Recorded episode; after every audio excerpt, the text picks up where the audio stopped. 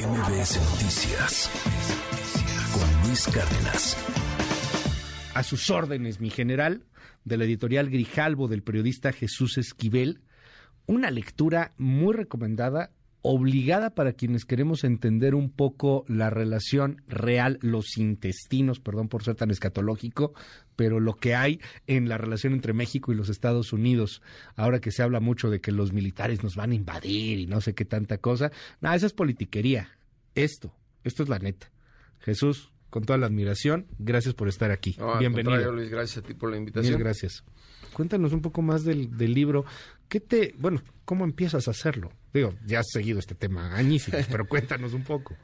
Pues fíjate que eh, eh, a raíz de que ahora sí que voy a empezar al final, uh -huh. después de que lo regresan a México, con Ajá. todo lo que se supo públicamente, me quedaba ese mal sabor de boca de contar la historia que había detrás okay. del regreso del general y el por qué la exoneración en México uh -huh. a su llegada y que la Fiscalía General de la República eh, no diera seguimiento a un expediente que en el cual Estados Unidos cuando es detenido en el aeropuerto de Los Ángeles pues causó este revuelo político en la relación uh -huh. eh, con nuestro país eh, sobre todo porque recordarás Luis que la primera reacción del presidente Andrés Manuel López Obrador fue como de gusto sí que dijo esto va a exponer la corrupción uh -huh. que había en el sexenio de Enrique Peña Nieto, que incluso utilizó la palabra narcoestado. Uh -huh.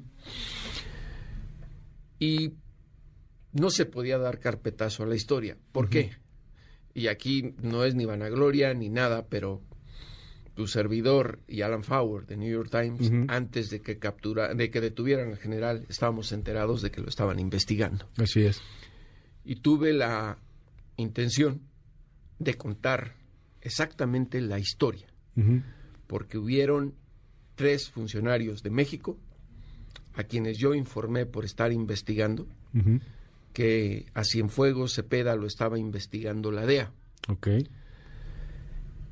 Y como lo menciono en el libro, sospecho, con la excepción de la entonces embajadora de México en Estados Unidos, Marta uh -huh. Bárcena, que Alejandro Gertz Manero uh -huh. no me creyó cuando se lo informé que estaban investigando al general Cienfuegos. ¿Le dijiste a Marta, a Gertz Manero y a quién más?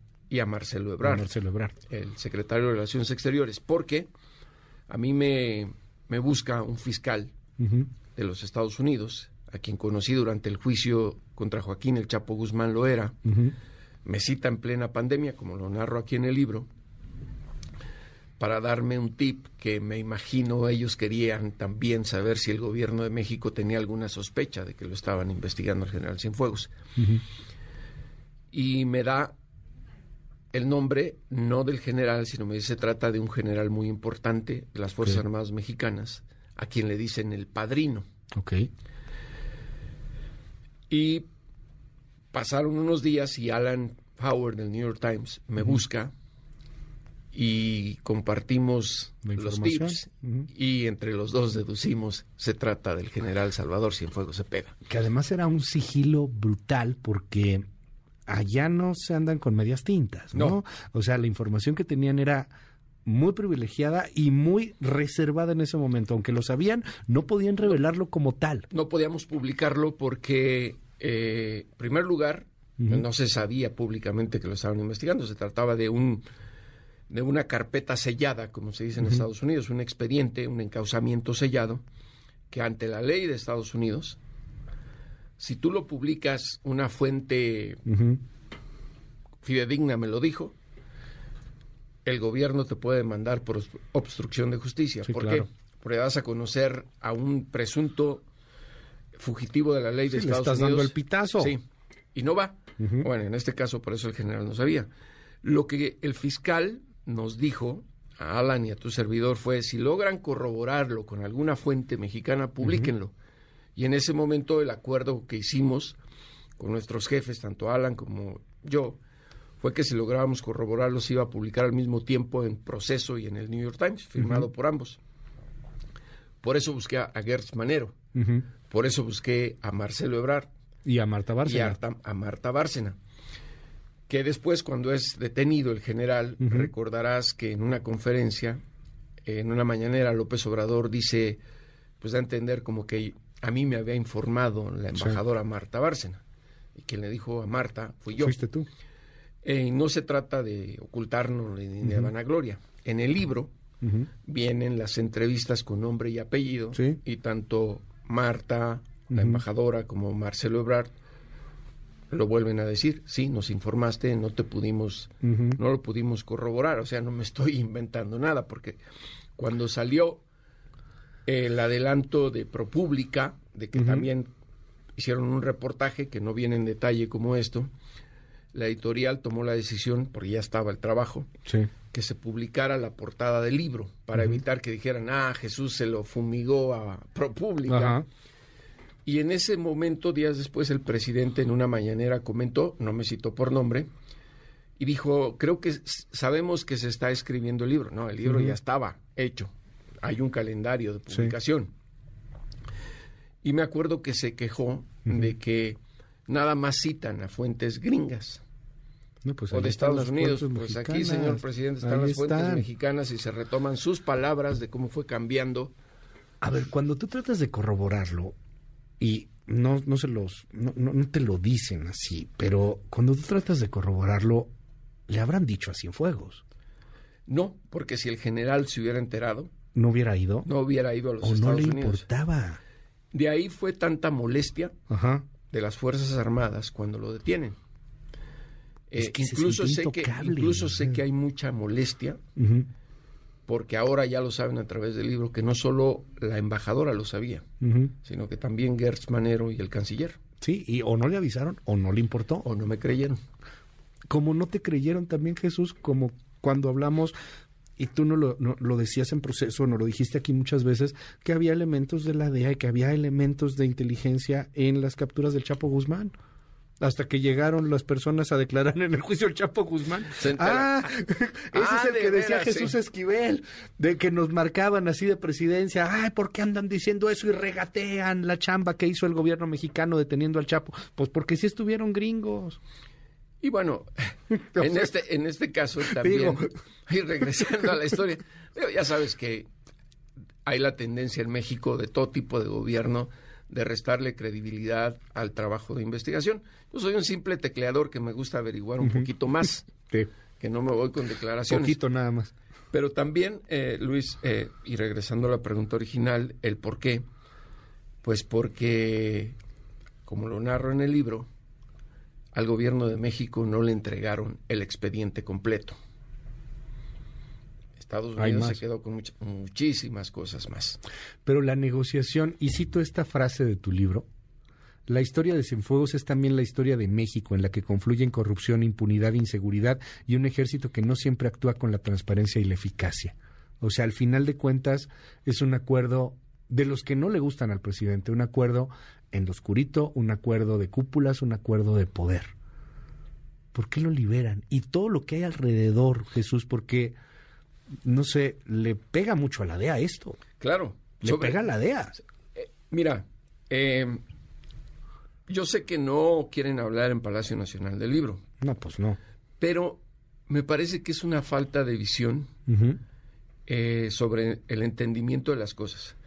Porque si tú lees el libro, cuando se empezó a manejar en, redes, de la portada, no tienes idea de lo que me han acusado. Pero nadie lo ha leído de los que me acusan. Una vez que lo lean, se van a enterar que incluso, y eso sí me da cierto orgullo como mexicano, es la primera vez que el gobierno de México arrinconó al de Estados Unidos. Por el motivo que tú quieras, por las presiones de las Fuerzas Armadas. ¿Por qué lo regresaron y cómo lo regresaron exonerado totalmente? Pues porque a alguien, cuando al presidente lo estaban presionando los militares una vez que fue detenido sin fuego Cepeda y que lo iban a ver casi a al Palacio Nacional, lo queremos de vuelta y sin cargos. A alguien se le ocurrió decir a la chingada los de la DEA. Así. Ah, sí. Y esa fue lo que le dice Marcelo Ebrard, que incluso en el libro me lo vuelve a recrear se comunica con William Barr, entonces Procurador General de Justicia de Estados Unidos, con Donald Trump, y le dice, o no lo regresan o se van los 54 agentes de la DEA de México. Órale. Y ahí se acabó. Ahí es donde Estados Unidos se dio. Imagínate, tienen esta gran pandemia de consumo de drogas, especialmente las elaboradas con fentanilo, y le sacan a sus 54 agentes de aquí. ¿Por qué lo agarran en un primer momento? ¿Quién autoriza detenerlo? Eh, la investigación está ahí, pero tú lo sabes mejor que yo. Hay algunas detenciones como estas que deben de pasar a los más altos niveles. Por, eso una de las frases que utilizo, de que para mí me parece uno de los mejores periodistas de investigación que han existido en, el mundo, todos los gobiernos mienten. Isidore Feinstein Stone, el gran, gran reportero eh, estadounidense. Porque en Estados Unidos, además de que a nadie le interesaba, al público estadounidense, sí, realmente era Cienfuegos. Eh, en el libro de William Barr, él dice, y se lo dijo al gobierno de México en sus conversaciones, que él no sabía que estaban investigando a Cienfuegos. Él no sabía, ya el procurador. Suguers Manero, pues. Él, eso es lo que dice el gobierno de México y públicamente lo escribe, ¿no? En su libro, en sus memorias. Pero el fiscal en el Departamento de Justicia a cargo de esta investigación, desde que inicia, y aquí está escrito en el libro, me cita en Nueva York y me cuenta fue la investigación más minuciosa que se ha hecho en la historia de Estados Unidos. Sí, hacen ¿Más que la de García Luna? Sí, sí, no, García Luna. El brevario que hacen o el resumen de los cargos, de las investigaciones, aquí me lo dice el fiscal, fueron más de 50 páginas. Regularmente, cuando llevas algo así, me dice son 10, 12 páginas. Estas eran más de 50. Y le dimos un informe verbal a William Barr. Okay. Viene a México y él dice que no sabía. Siempre lo ha negado que no sabía. Por eso puse todos los gobiernos mienten. Dime, Jesús, eh, ¿qué, ¿qué sigue en esta relación entre México y los Estados Unidos que inició muy mal en este gobierno, que inicia también con estos, con estos valles, con estos tropiezos, con un García eh, Luna ahora, con eh, primero un eh, Cienfuegos, ahora con propuestas ahí un poco locas de que quieren venir a intervenirnos y, y, lo está viendo el gobierno de la 4T como si fuera una invasión tipo Chapultepec, ¿no? Este tipo siglo XIX pero mientras tanto 106 mil muertos de fentanilo, si no me equivoco, el año pasado, y acá muchos más por la matazón para llevar el fentanilo del otro lado. Mira, ¿Qué sigue?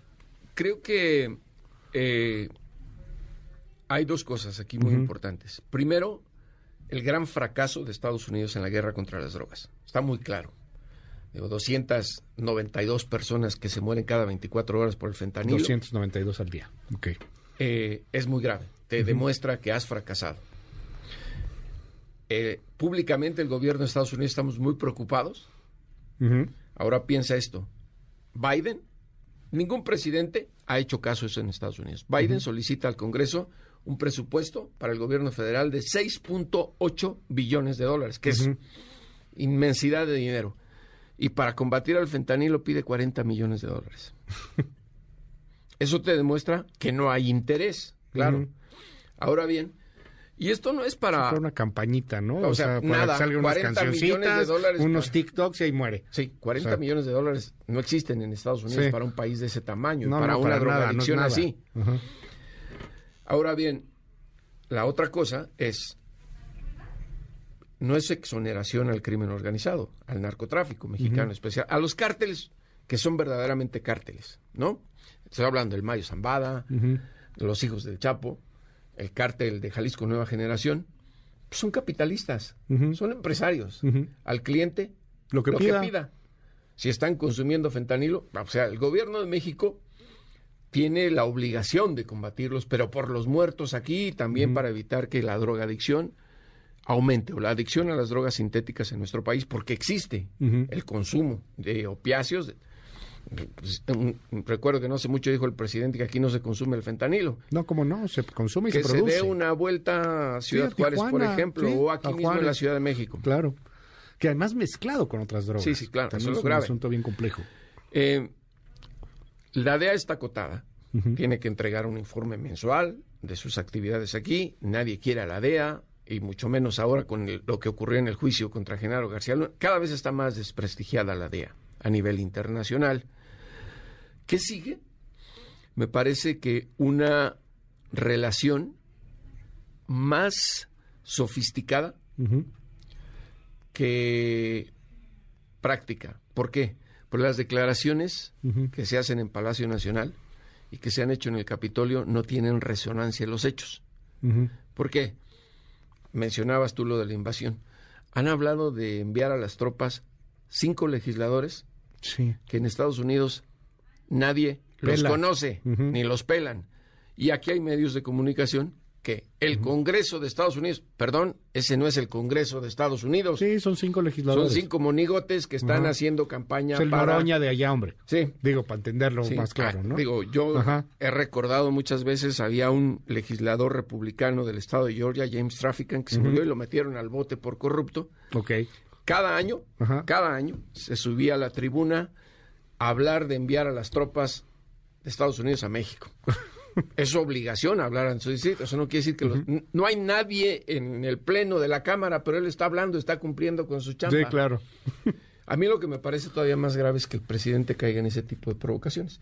Si él no hablara, ni enterados estarían los mexicanos de eso, porque además a mí como reportero me han pedido, ¿vas a hacer nota de eso? No, Oye, pero están hablando de invadir, pues está hablando cinco cabezones ahí a que nadie los va a retomar. Pregúntame si en Estados Unidos han hecho caso de eso.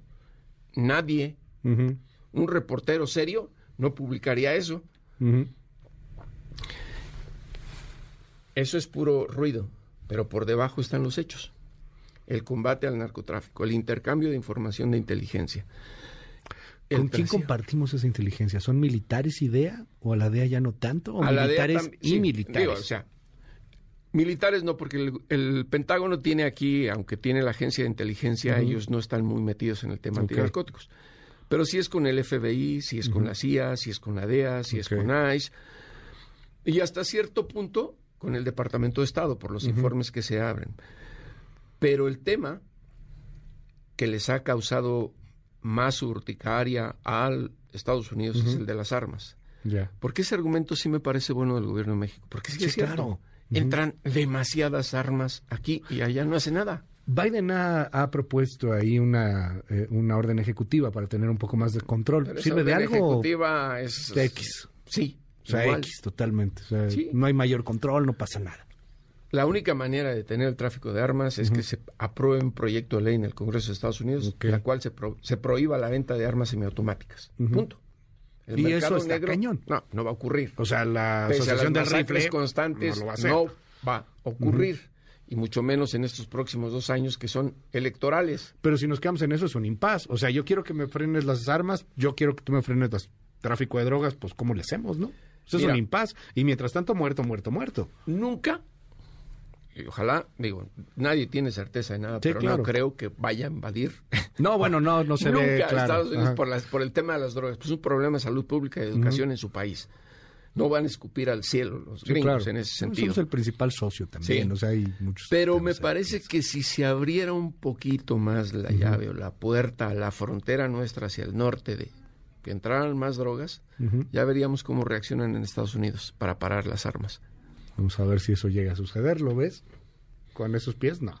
No, no, digo, pero esto es pensando de manera maliciosa, dices, oye, si te llegasen a cansar de que ustedes son los malos, porque ya se viene Trump otra vez, digo, dependiendo si lo tienen o no mañana, pero ya se viene como candidato y seguramente nuevamente va a agarrar al país, a nosotros los mexicanos, como piñata electoral, como lo hizo, le funcionó y le va a seguir funcionando. Pero esto de que vamos a enviar tropas por favor, son cinco legisladores. Ponle diez, hasta veinte. Estamos hablando de un Congreso de 535 integrantes, 100 senadores, 435 pues representantes. Ni los nombres, sí me lo sé, ni los quiero mencionar, uh sería darles importancia. Bueno, Dan Crenshaw, el del Lo conoce en su distrito. Está padre. De ahí en fuera, nadie más. Marketing, ¿no? En fin. Oye, Jesús, eh, Híjole, ojalá podamos seguir platicando este, de muchísimos temas que pasan allá en los Estados Unidos. Pero bueno, volviendo al libro, Está disponible en todas las librerías ya, versión digital, versión impresa. Tienes audiolibro también. También está el audiolibro. No lo narras tú. No. Estaría padre. Hay muchos consumidores de audiolibro, ¿eh? Aquí en México hay un buen de consumidores de audiolibro. Sé, pero pues se venían muchas cosas, el juicio de Don Genaro. Sí, no, está, sí, no, échame más chamba, ¿no? No, gracias. no, pero digo, por ahorita no. Estaría padre, o sea, que lo narraras tú ahí con esa emoción, estaría padrísimo. Pero bueno, está, el audiolibro está bueno, yo bajé y la verdad está muy bien narrado. Este, échele un ojo, ahí está disponible en todos lados, a sus órdenes, mi general. Mil gracias, Jesús. Y se va a presentar el viernes 24, a las 7 de la noche, en la librería del sótano, sí, en Miguel Ángel de Quevedo, ah. allá en Coyoacán. En Coyoacán, allá al sur de la ciudad. Sí, si pues quieren dar una vuelta, pues ahí vamos a estar. MBS Noticias con Luis Cárdenas.